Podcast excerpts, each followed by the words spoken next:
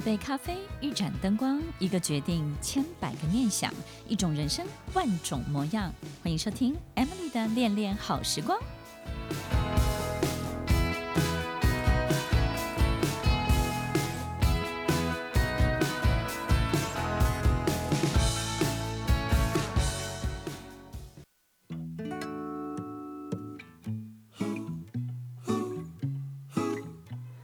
欢迎收听《恋恋好时光》，我是 Emily，在每周六晚间八点到十点，与您在空中共度美好的时光。很多的书呢，都教会我们向上管理。我们上一层的老板，上一层的主管，很多的老板或是领导人呢，也会以老板之名，对不对？以领导之名，以神之名来。告诉大家，其实这个世界的定律，这个世界的规则到底是什么？其实这个世界没有一定的定律或是规则，这个世界只是充满了各式各种不同的正常现象。如果我们没有真的去认识很多很多的现象，我们可能就会制定出某一些规律，然后呢，遵守着这些规律，仿佛这些规律呢，就是。这个世界的通则，然后我们久而久之呢，就会活在这些通则之下。我们就以为这个通则代表了全宇宙，代表了全世界。所以，其实，在我们的工作当中呢，有很多的思考的谬误、思考的谬论。其实，在我们的领导的过程当中呢，造成的原因跟问题非常非常的多样。那很多人也因为这样，可能会想要离开这个公司，离职，也可能会想要再换一个跑道，然后呢，离开这个规则，脱离这个游戏规则，对不对呢？所以在这个过程当中，可能我们会不知道这个人到底离开的原因到底是什么。其实领导人经常会陷入很多很多思考的谬误当中，好比说，可能有时候我们在沟通的时候，会习惯性的扭曲对方的。观点对不对？有时候员工来找老板，那么老板呢，没有那么认真在听他到底要跟你沟通什么。大家有没有发现呢？其实老板在听的都是他想听的，对不对？然后抓取他想要抓取的，所以有时候他会扭曲你的说法，扭曲你的论点，而且呢，把他的这个想法呢灌输在你所谓要沟通的主题上面。好比说，你可能告诉他这个客户的状态，但是他就跟你说，你就是不想做。然后我发现你不想做是很久了。你会觉得莫名其妙。我只是告诉你这个客户本身的状态，跟他可能不适任，对不对呢？可是这个领导人呢，可能就会告诉你说：“我已经看穿了你的性格是什么，然后我已经知道了，其实你最想要表达的东西是什么。”你会非常的愤怒，是因为你的老板偷换了概念，在这个沟通的内容当中，他偷换了你的概念，然后呢，他自己树立的一个什么？概念的假想敌，对不对？你就是不想做。好，来，我们来解决你不想做这件事情。可是你心中会很痛苦，是因为我没有不想做，我只是告诉你这个客户状态是怎么样。所以，听众朋友，其实这是一个非常非常典型的稻草人的谬论，也就是呢，我们经常不会就事论事。我们会从别人在跟我们说话的所有的讯息当中呢，去重新启动一个对我自己有利的观点，这个就是偷换概念。有时候这个有利的观点呢，会方便我们辩论，方便我们攻击对方。可是对方要讲的东西根本不是这么一回事，对不对呢？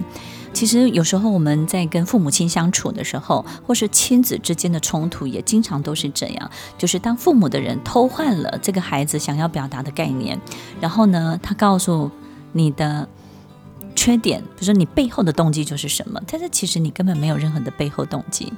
所以听众朋友，稻草人的谬论其实就是树立一个概念的假想敌，然后这个概念本身都不是原来的人想要真正去沟通的。于是呢，在这个过程当中，变成你讲你的，我讲我的，然后呢，我们中间永远没有办法有任何的交集。所以，听众朋友，你有遇到这样的老板吗？那听众朋友，你是这样的老板吗？当我们用这样的方式去领导我们的团队的时候，你就会发现，很多时候别人就会觉得你这个人非常的偏执，对不对呢？然后呢，你的所有的思考非常的偏激，然后你只取用了对你自己最有利的观点，而且这个观点还是偷换过来的，因为本来这些观点就是不存在的。所以，听众朋友，我们有没有陷入这样的迷思呢？习惯偷换别人概念的人呢，终究就是不想面对。这个事情真正的困难，不想去面对他真的要去承担的很多的责任，也不想真的去弄懂这件事情。习惯偷换别人概念的人，他经常会找很多的捷径，用最快速的方法来解决眼前的问题。所以，当我们的领导产生了这样的一种特殊风格的时候，我们所有领导的团队的成员当然都会觉得。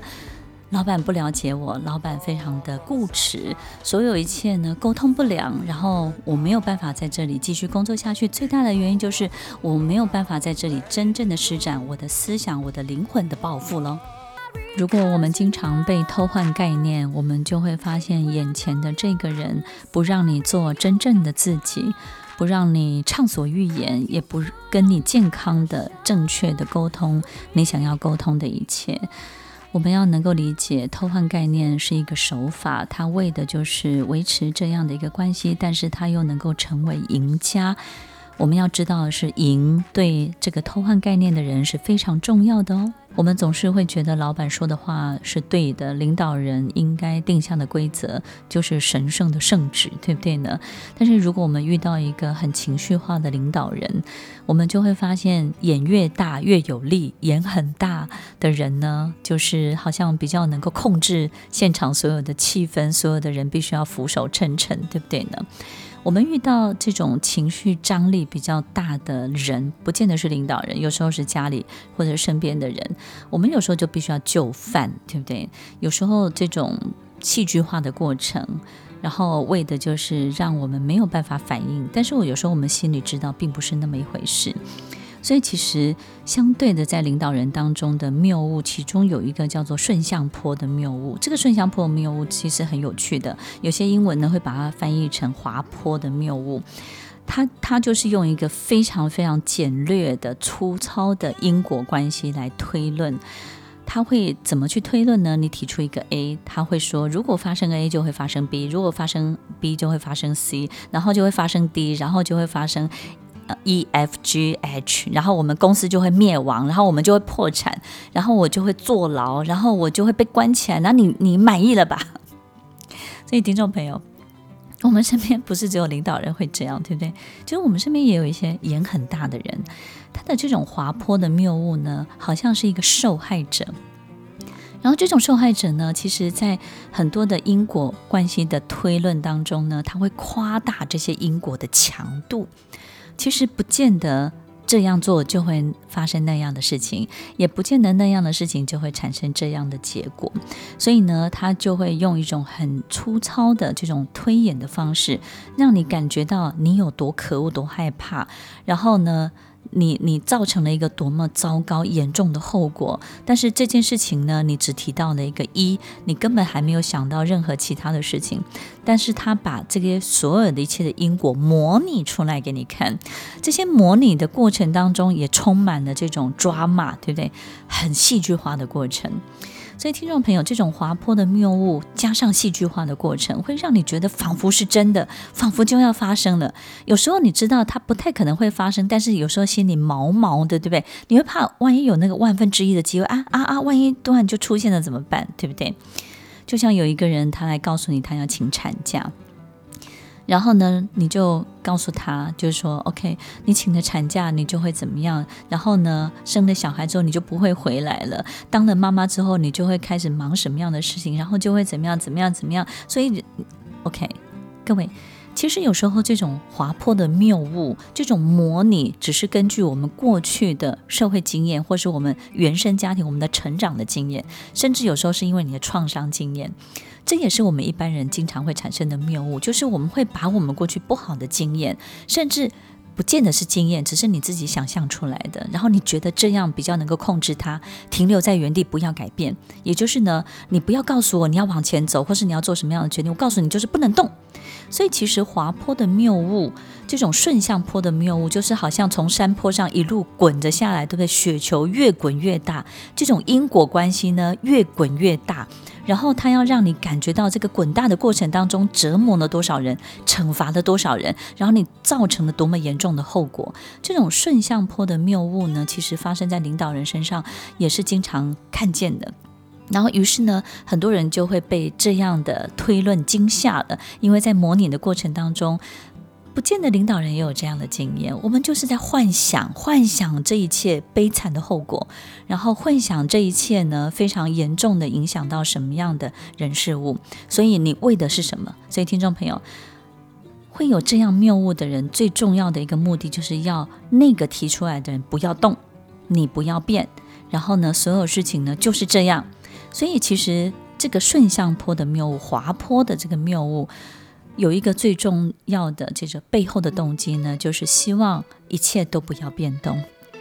所以，听众朋友，我们在家里是不是也经常会遇到？我们想要去买一个东西，计划一个旅游，然后呢，我们身边的人就会出现这种滑坡的谬误。最常出现就是买房子，对不对？不能买啊，买了我们就会破产，我们每个月就会怎么样，然后我们就会发生什么样的事情？就会，其实很多的家庭，很多我们身边的关系呢。其实每一个人的生命经验都不一样，大家一定要记得，发生在你们家的事情跟发生在他们家的事情不会完全相同的。所以，听众朋友，这种滑坡的谬误、顺向坡的谬误，在我们情绪化的过程当中，我们会误以为它就是真的，但是其实它离我们还很遥远呢。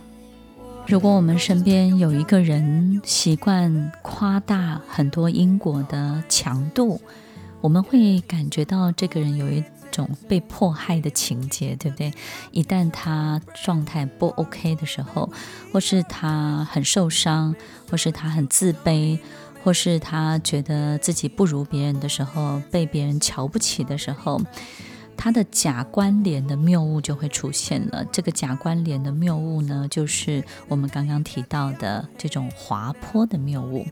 假关联呢，就是他会觉得。你一定是怎么样，所以才怎么样。那我一定会怎么样，最后我就会怎么样。听众朋友，有时候我们试着去想想，他推论最后的结果都是他自己很惨，他不会推论到最后是你很惨哦。我们会发现这个谬误有一个很奇特的结果，就是发现原来他最后怕的竟然是他自己很惨，他才不管你怎么样呢。说了这么多的谬误。有时候我们会发现，人为什么要这么的周旋，对不对？为什么要因为自己没有办法正面的、很健康的去谈论很多的事情，那于是呢，我们就拐着弯去处理很多自己内在的很多的情绪，然后打着一种好像。非常光明正大的理由，但是其实是行使着很多思考的谬论、思考的谬误，想办法让别人没有办法有反击的余地。另外一个人呢，就是习惯性的在我们很多沟通的过程当中，很多的另外一种领导人，他要。做了很多很多的动作，这种动作呢，就好像我们拿着一把枪，对不对？在这个对着这个谷仓射击，那你射击了一百发，就是你胡乱射击了一百发，然后呢，其中有三十几发特别集中在某个地方，于是呢，你在那三十几发当中呢，画了一个圆圈，红心的圆圈，然后你告诉自己，你看我百发百中，对不对呢？这个呢，就叫神枪手的谬误，就像一个德州的神枪手，他连续射了许多的子弹，于是呢，他选择在最密集的地方画一个红心的圈圈，告诉你，你看我射的这几发，这三十几发，每一发都中红心，所以这里面呢，有很多的倒果为因的方法，因为他只取用了部分的事实，部分的资讯。而且这个部分的事实、部分的资讯是只对他有利的，所以听众朋友，其实他做的一个东西就是他做了很多很多的动作之后呢，然后他只圈选了对他有利的动作。他告诉你，你看我就做了这个。所以我们知道，其实一个最会说谎的人，他不会只说谎，他一定是一半是真话，一半是假话，或者是呢三分真七分假，七分真三分假。说谎话的人最高干的人，就是这里面呢有很多真实的成分，所以人们会有一种谬误，就是因为你有真实的成分，我就会告诉我自己，另外剩下的也会是真话，不会是假话。所以听众朋友，只取用部分的事实，只取用部分对他有利的这个资讯呢，就是非常非常重要的谬误，叫做神枪手的谬误。所以有时候领导人也会这样的，对不对？有时候我们做了很多很多的事情。然后呢，这个事情客观的事实面其实有一百个条件，于是呢，你把这一百个都陈述的非常完整了，但是呢，这一百个。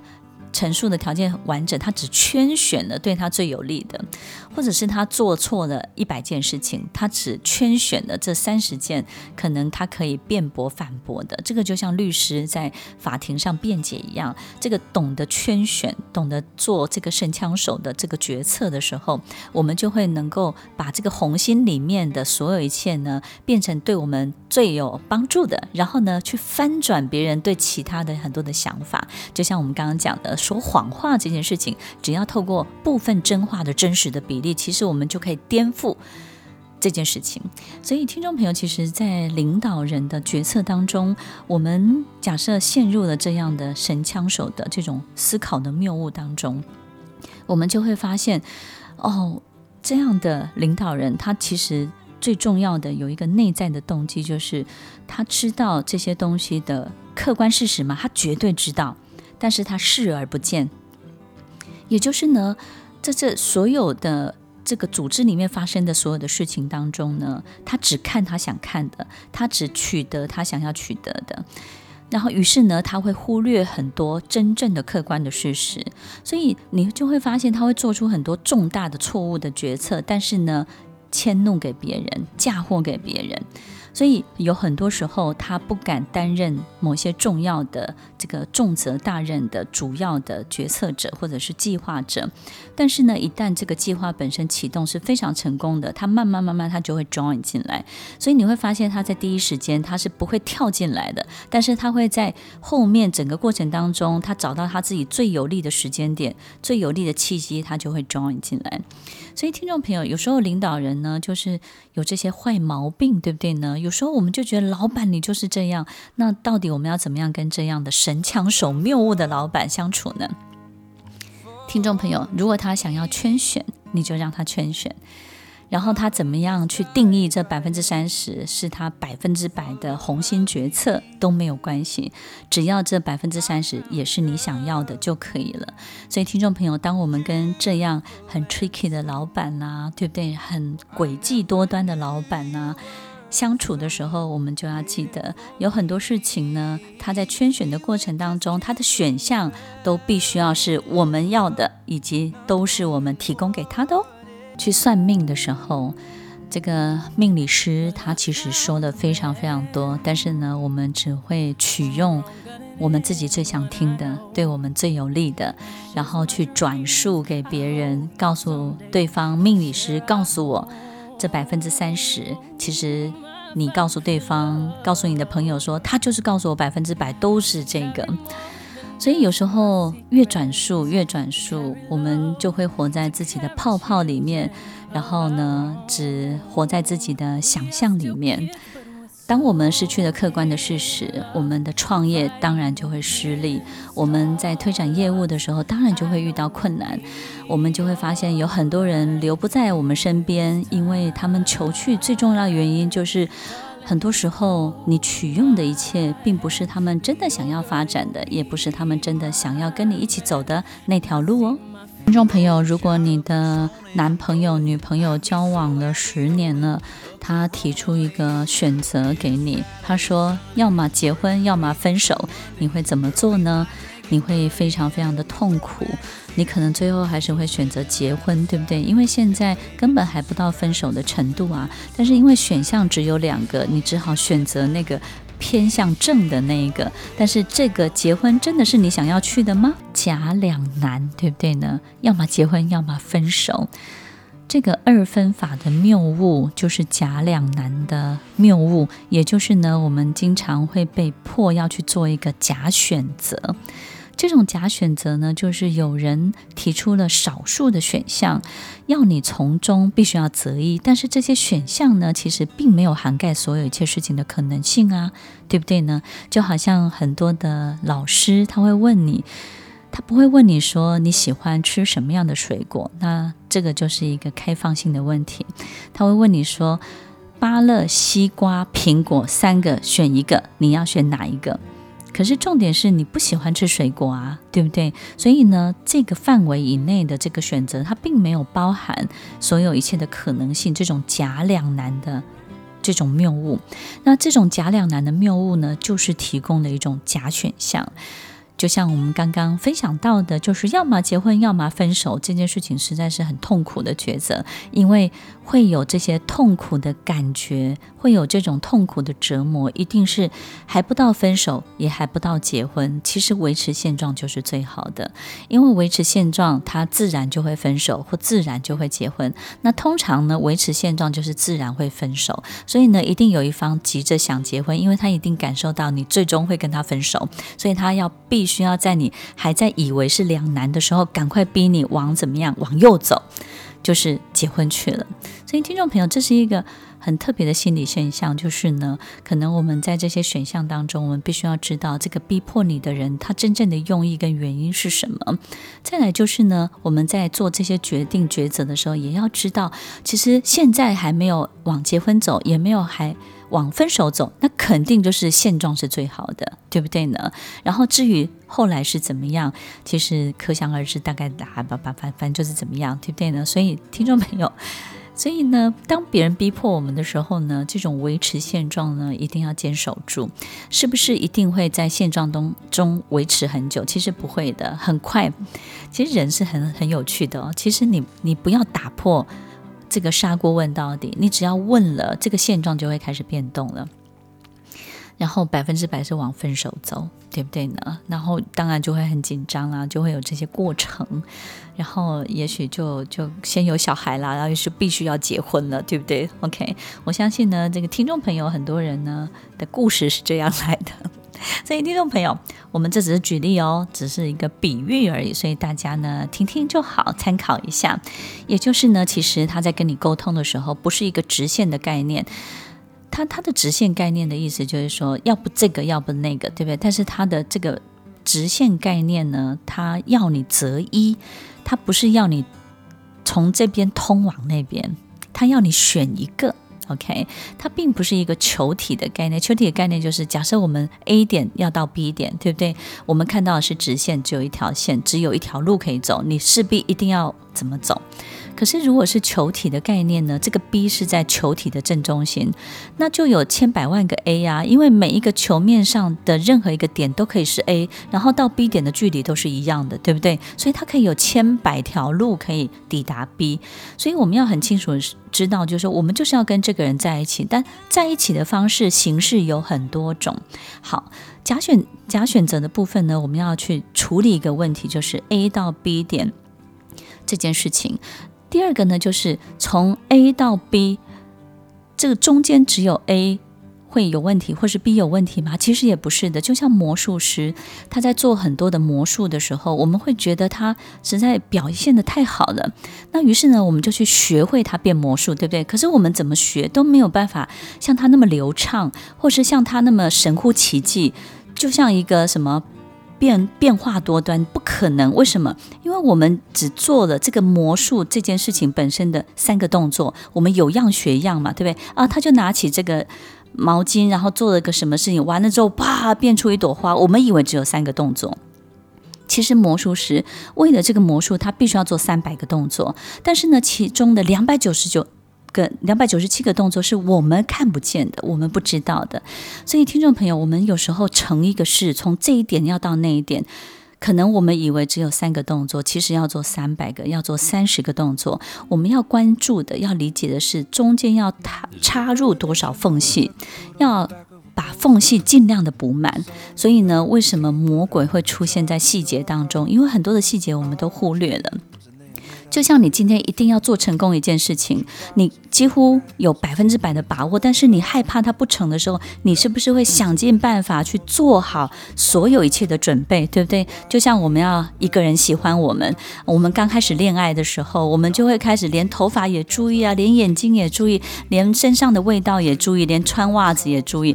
等到你结婚了二十年、三十年的时候，你只在乎这个人是不是活着，对不对呢？所以听众朋友，其实。我们做很多事情，要知道从这一点到那另外一点，没有办法有完美的结局的时候，不是施压在这两点上面，而是要在中间所有一切的缝隙呢，要尽量的补到齐、补到满，我们才会顺利的去完成。就像这个 B 点呢，是在球体的正中心，然后呢，球面上的千百万个 A 点，我们都尽量的把它做到的时候，这件事情就会非常的圆满、非常的完美了。听众朋友，今天分享了很多很多的谬误，希望大家呢在担任领导人的过程当中，或是跟领导人相处的过程当中呢，都能够更如鱼得水，这样我们工作起来就会越来越愉快喽。欢迎收听《恋恋好时光》，我是 Emily，我们稍后再回来。